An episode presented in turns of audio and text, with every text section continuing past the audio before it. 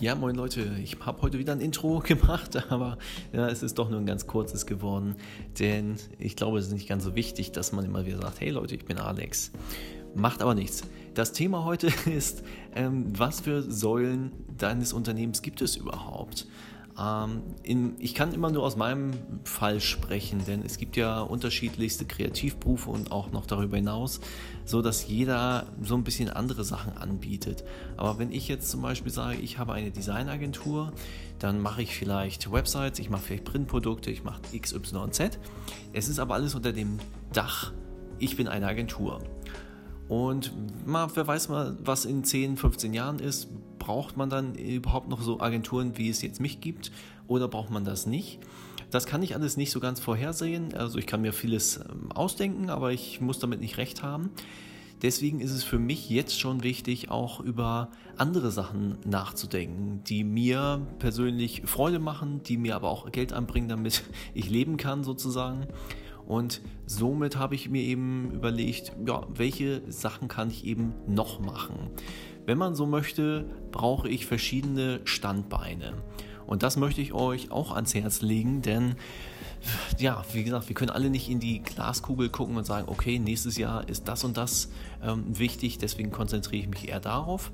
Vielleicht geht es alles in ganz andere Richtungen. Aber wenn man eben sagt, okay, ich habe zwei, drei, vielleicht sogar vier Standbeine, dann ist es nicht so wichtig, wenn mal eins äh, wegbricht oder, es klingt ein bisschen hart, aber äh, nicht so wichtig ähm, es tut mir dann nicht ganz so weh, wenn ein Bein mal komplett abbricht, sozusagen. Natürlich wird man das im Portemonnaie merken, aber man wird es eben nicht ganz so krass merken. Wenn ich jetzt mich nur auf Design und Agenturleben konzentriere und das wird durch welchen Zufall auch immer, jemand hat ein ganz tolles Produkt, was das alles überflüssig macht, wenn das Ganze wegfällt, dann wird es schon sehr kritisch, sagen wir mal so. Und dann sich in dem letzten Moment zu überlegen, was kann ich alternativ machen, ist, glaube ich, äh, für sehr, sehr viele ein schwieriger Akt. Was ich natürlich da noch mit sagen muss, ist, es wird umso schwieriger, je mehr Ausgaben man hat, ist natürlich klar. Wenn ich ein großes Haus habe, was abbezahlt werden muss, oder ein fettes Auto, was vor der Tür steht, was seine monatlichen Kosten hat, dann wird mir das alles noch umso schwerer fallen.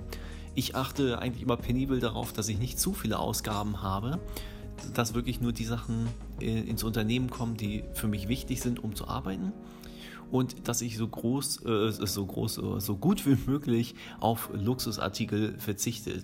Also da habe ich äh, auch ein bisschen gebraucht für, um dieses Denken anzunehmen. Denn je mehr privaten Luxus ich mir gönne, desto mehr muss ich eben ja auch verdienen, um das alles ähm, ja, zu realisieren. Und ich sage mal so, wenn ich Höheres anstrebe, muss ich eben vielleicht jetzt etwas kürzer fahren.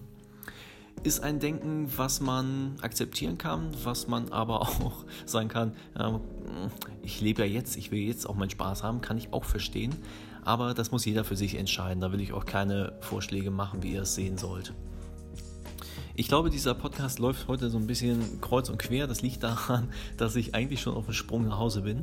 Ähm, das heißt, ihr hört meinen Podcast und denkt euch, mh, hm, morgen wird es wieder besser. Leute, macht's gut. Ich wünsche euch noch einen schönen Tag und wir hören uns wieder. Macht's gut.